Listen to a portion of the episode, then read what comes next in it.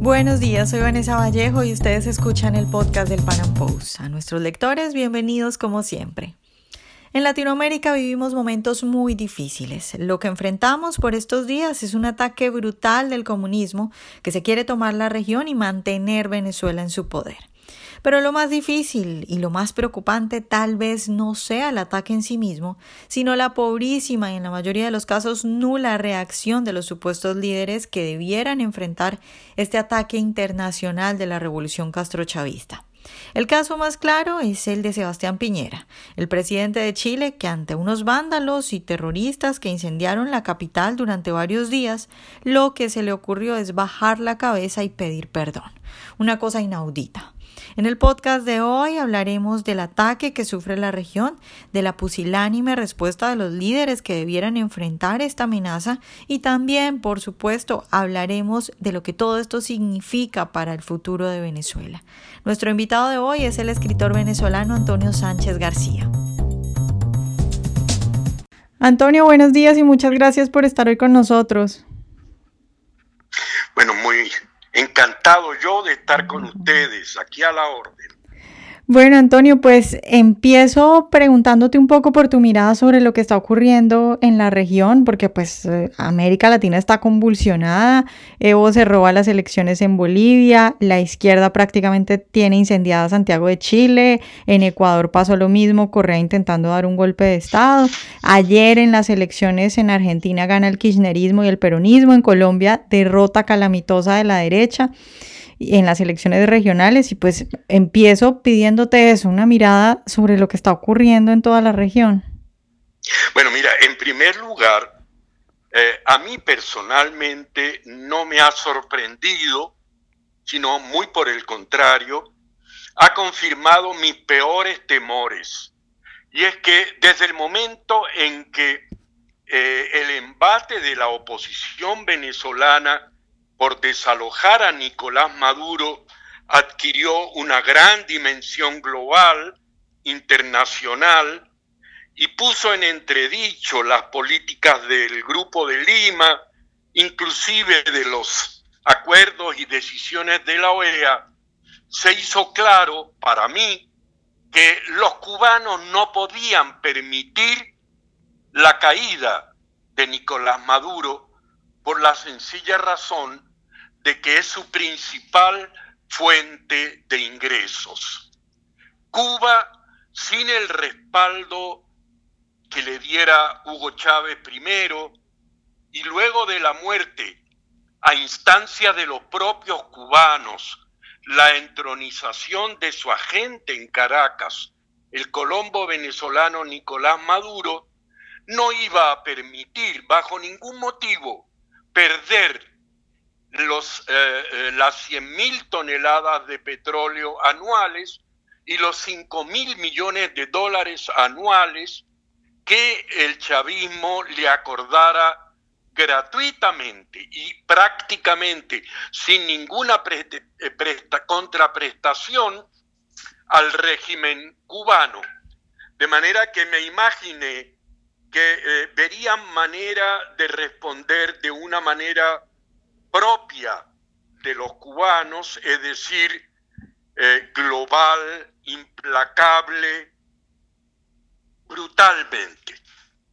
Y eso significaba para mí, en primer lugar, desde luego, insistir en la desestabilización de la política en Venezuela, empujar al gobierno de Maduro a continuar, perseverar y ampliar su política represora contra el pueblo venezolano, eh, aumentando las angustias que sufre la población por su crisis humanitaria, y como lo hiciera a comienzos de año en eh, Cúcuta, eh, impidiendo el acceso a Venezuela del auxilio humanitario prestado fundamentalmente por los Estados Unidos.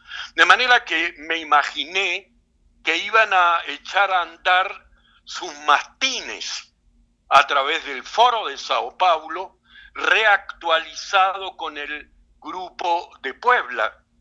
El foro de Sao Paulo es el instrumento inventado por Fidel Castro y Lula da Silva en 1990 ante la caída de la Unión Soviética, de manera de tener en América Latina un bastión, un fortín de ataque, e incorporar a ese foro a todos los sectores castrocomunistas de la región.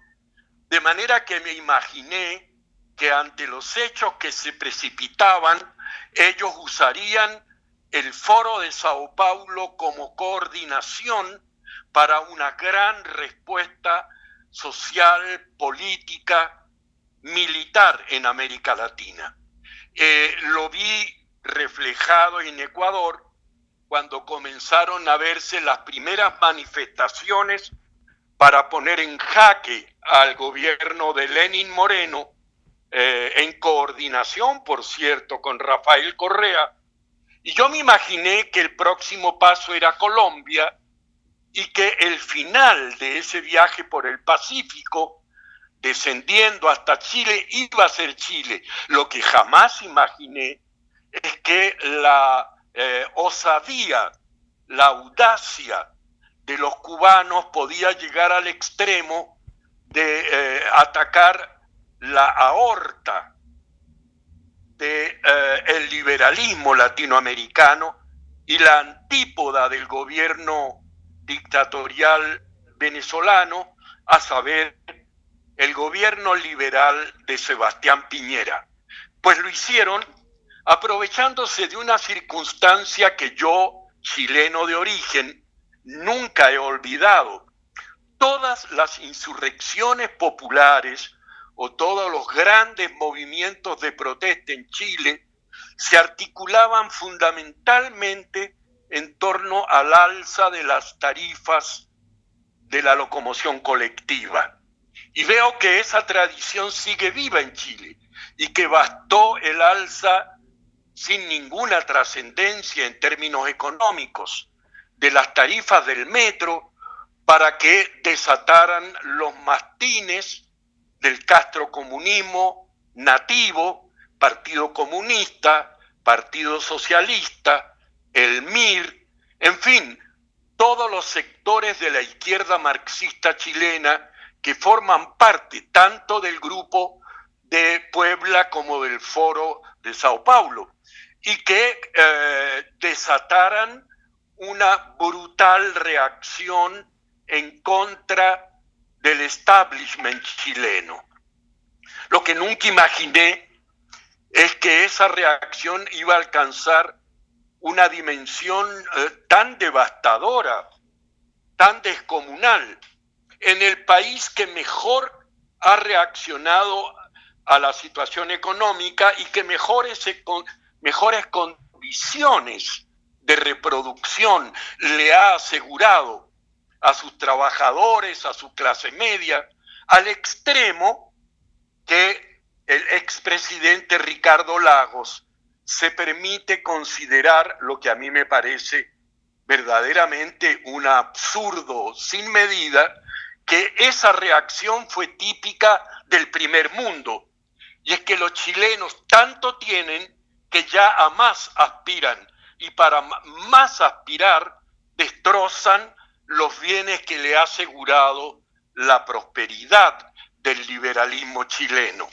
De manera que esa reacción, que para mí es una reacción que apunta a poner en jaque al liberalismo en América Latina y a frenar los esfuerzos de la oposición venezolana en auxilio de los Estados Unidos y del Grupo de Lima, por desalojar al régimen dictatorial de Venezuela.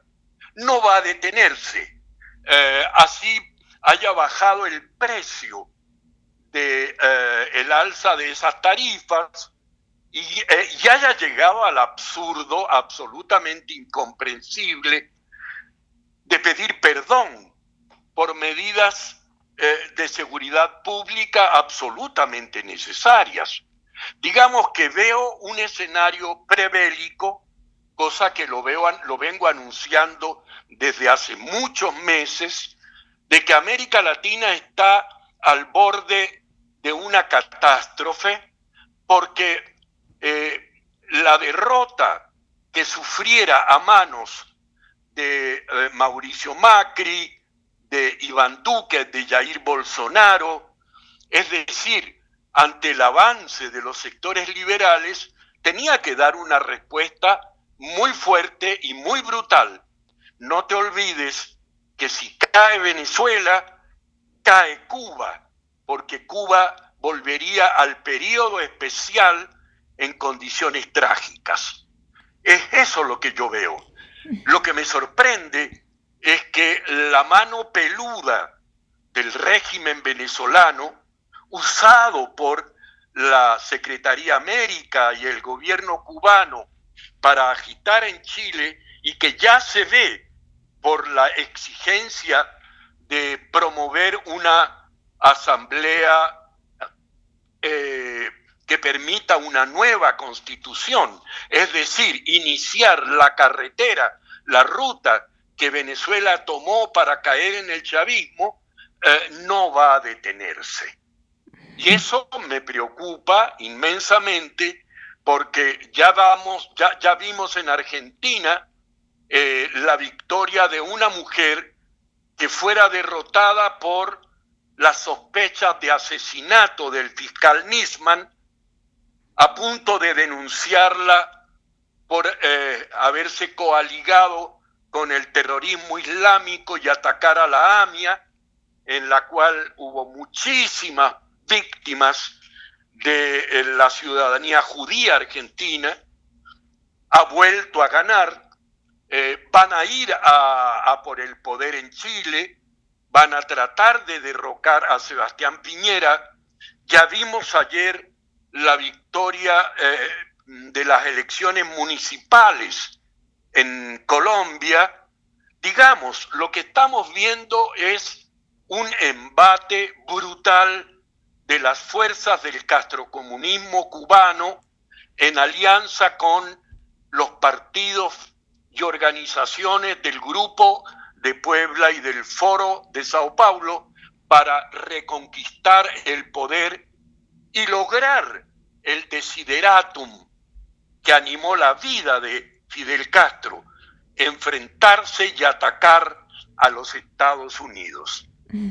Antonio, respecto a todo lo que has analizado, te pregunto por cómo ves tú la, la posición de la derecha o, o, de la centro derecha, de lo que se pueda decir que es oposición en este momento en cada país de la región, porque, por ejemplo, vemos a un Piñera, que tú lo decías, sale a pedir perdón, vota a todos sus ministros, vemos a un Macri que supuestamente era de derecha, pero no hizo ninguna medida, terminó dejando el Estado casi que más grande que, que los Kirchner, eh, vemos a un Iván Duque haciendo algunas cosas, pero también muy tibio, nada parecido a la mano dura de, de Álvaro Uribe Vélez. Entonces, ¿tú cómo analizas el, no sé, el liderazgo de derecha en la región? Bueno, mira, en primer lugar, eh, nosotros desde nuestra fundación como república hemos tenido una visión universal, global de la política. Chile tiene una visión sumamente aldeana, yo diría provinciana de la política, y se niega a participar en ella y a observar sus propios problemas desde una perspectiva internacional. A mí me aflige enormemente que un supuesto estadista como Ricardo Lagos no vea la mano peluda de Cuba, del Foro de Sao Paulo y del Castro Comunismo en los hechos chilenos. Tampoco lo ve la derecha. Y eso me causa asombro, pero lo entiendo. Eh, es como una manera de evitar verse enfrascado en un gran conflicto internacional. Los hechos reales es que la derecha chilena no, ha comprendido que el problema no se debe al precio de la cerveza o al precio del de, eh, pasaje del metro. Chile posee las mejores condiciones de prosperidad y desarrollo en la región. No quieren ver que está la mano peluda de un conflicto global, porque tampoco nunca han respaldado los pedidos de Venezuela para que intervengan en nuestro conflicto, porque aquí está Aquí está el origen del conflicto. Y te quiero decir una cosa muy concreta. Tan en el origen del conflicto está Venezuela que yo tengo fecha y nombres para achacar ese conflicto. El 21 de mayo de 1993, cuando tras una aviesa y siniestro complot de eh, los sectores más retardatarios, más reaccionarios venezolanos, se le dio un golpe jurídico a Carlos Andrés Pérez y se frustró una medida de desarrollo, un, gobierno que llevaba al país a un desarrollo que lo situaría antes que a Chile a la cabeza del desarrollo global latinoamericano.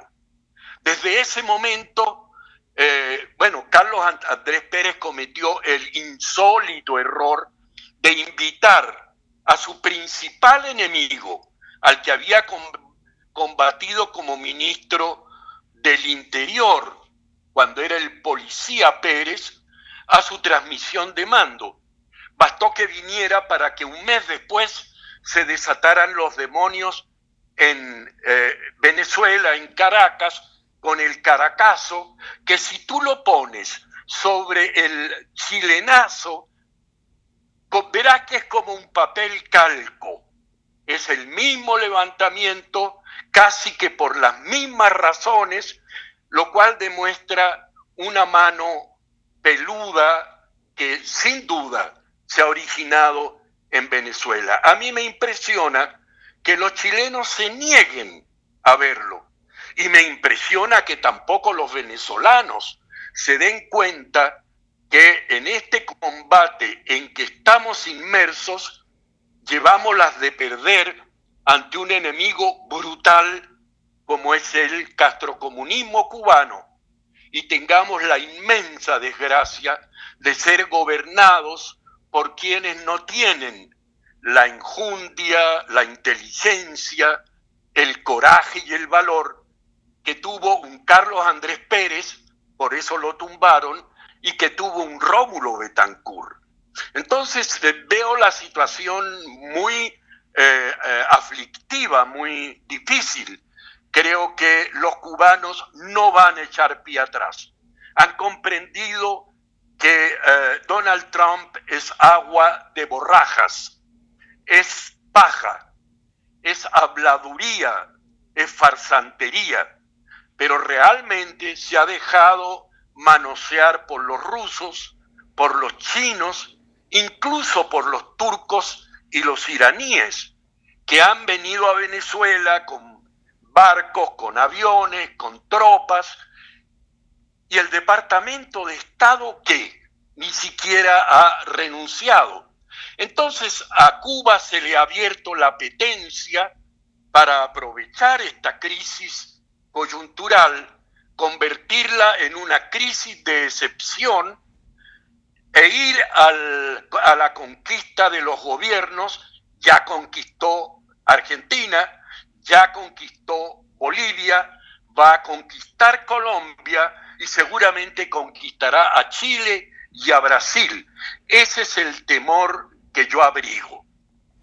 Antonio, tú, bueno, has mencionado ahora a Donald Trump y, a lo, y lo que no ha hecho Estados Unidos y eh, aprovecho eso para ahondar más en lo que te preguntaba, porque si bien es cierto eso que dices, también es cierto que del otro lado tienes a Juan Guaidó que nunca ha dicho públicamente quiero que Estados Unidos intervenga, nunca se le ocurrió decir eso. Tienes a un grupo de Lima que ha dicho cosas, pero tampoco ha dicho cosas eh, tajantes como Estados Unidos por favor ayúdenos y lo mismo con Iván Duque. Mira, eh, voy a permitirme recordarte las palabras de un gran historiador inglés, Max Hastings, el eh, más grande especialista en la Primera Guerra Mundial, quien fuera entrevistado por el periódico El País de España hace un par de años, mientras presentaba o cuando presentaba su último libro, que se llama, tiene el, eh, el escueto título 1914. Y le preguntaron a Max Hastings a qué atribuía una tragedia tan insospechada, tan grave y de tan espantosas consecuencias como la Primera Guerra Mundial. Y él dijo escuetamente a que una gran crisis fue enfrentada por un liderazgo pigmeo. Es decir, la Primera Guerra Mundial fue producto directo o indirecto de un liderazgo que no estaba a la altura de las circunstancias. Y él lo narra en detalles en ese libro, 1914, mostrando que efectivamente el aldeanismo se había apoderado del imperio austrohúngaro, que los alemanes estaban verdaderamente perdidos, inclusive detrás de sus tremendas ambiciones, de que, en fin, de que no había liderazgo. Y lo que yo estoy viendo es que triunfaron los sectores más reaccionarios, los notables venezolanos, quebrándole las patas a Carlos Andrés Pérez, el líder más grande que hemos tenido después de Rómulo Betancourt. Y lograron con ello rebajar el nivel del liderazgo venezolano a personajes como Juan Guaidó, de los cuales yo creo que ni siquiera comprenden la dimensión del conflicto global en que Venezuela está inmersa. Pero lo mismo sucede con Sebastián Piñera. ¿Tú te imaginas a Rafael Caldera o a Carlos Andrés Pérez o a Rómulo Betancourt pidiendo perdón después de un conflicto como el que acaba de acontecer en Chile. ¿Cómo un presidente de la República va a pedirle perdón a los malandros que han destrozado y destruido, incendiado bienes públicos? Yo no lo entiendo. Yo no lo entiendo ni siquiera como una reacción a una política económica que ha sido muy exitosa, pero es que los chilenos no pueden esperar que les regalen las cosas. Venezuela es el único país donde yo he visto manifestaciones de la gente gritando para que les den casas. Una casa. Porque los eh, que protestan en Venezuela no piden un litro de leche, piden una casa. Bueno, en Chile no, en Chile hay que trabajar para comprarse una casa y hay que trabajar para tener los bienes que se tienen, pues parece que la política del foro de Sao Paulo, el populismo del castrocomunismo, ha comenzado a meter sus garras y ahora quieren volver al populismo de la gratuidad.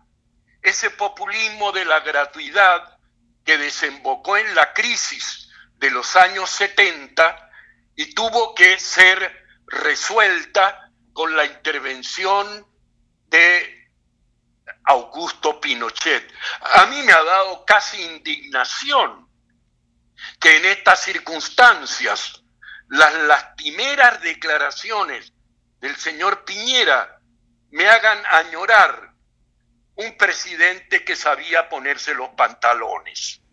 Eso es lo que está pasando en América Latina, una brutal crisis de liderazgo y yo lo veo desde luego en Venezuela, que ha llegado al colmo de tener dos presidentes.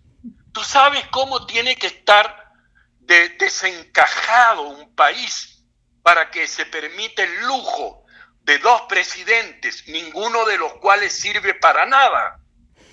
Eso pasa hoy en Venezuela y no causa el menor escándalo. A mí me escandaliza. Antonio, para terminar, te pregunto por qué crees tú que, se puede hacer. más fuerte que no te escucho. Sí, te preguntaba qué, cree, qué crees tú que se puede hacer, porque claro, el panorama es bastante negro, no hay líderes que puedan enfrentar. ¿Se te ocurre a ti alguna forma de, frenar esto o de salir de esto? Bueno, mira, en primer lugar a mí me impresiona mucho que tras... Eh, 40, no, tras 30 años del foro de Sao Paulo, no se haya constituido un foro democrático, un foro por la libertad en América Latina. Y yo debo decirte que en, eh, en el 2004-2005 me moví incansablemente por obtener respaldo para montar un, ese foro por la libertad. No quiero decirte los nombres de quienes se negaron a respaldarme, aún siendo potentados. En Venezuela nadie, absolutamente nadie, quiso responder al foro de Sao Paulo con un foro por la libertad. Luego hemos tenido que sufrir la política que, por cierto, ustedes han denunciado con inmenso talento, de quienes han eh, boicoteado todas las medidas liberales que intentó Carlos Andrés Pérez y hemos visto el triunfo y la victoria del golpismo más retardatario. ¿Qué veo yo para el futuro? En primer lugar, de Guaidó no espero nada, salvo su renuncia. Del Lamut, menos. Del G4, absolutamente nada.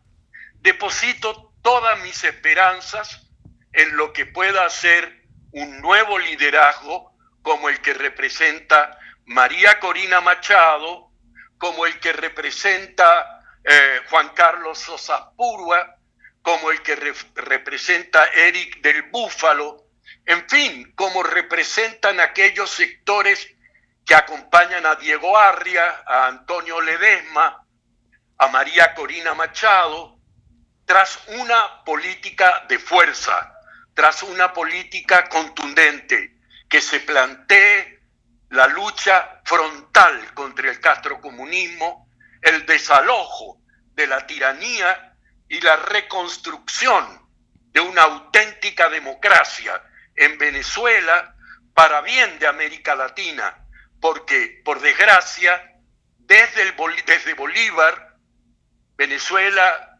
baila al son de los tambores venezolanos y ahora ha comenzado a bailar al son de los tambores del madurismo del chavismo y del castrismo, que es lo peor que podría pasarle a América Latina. Ojalá hayan disfrutado nuestra entrevista de hoy. Recuerden seguirnos en nuestro canal de YouTube y en nuestras redes sociales y nos vemos en un próximo Panam Podcast.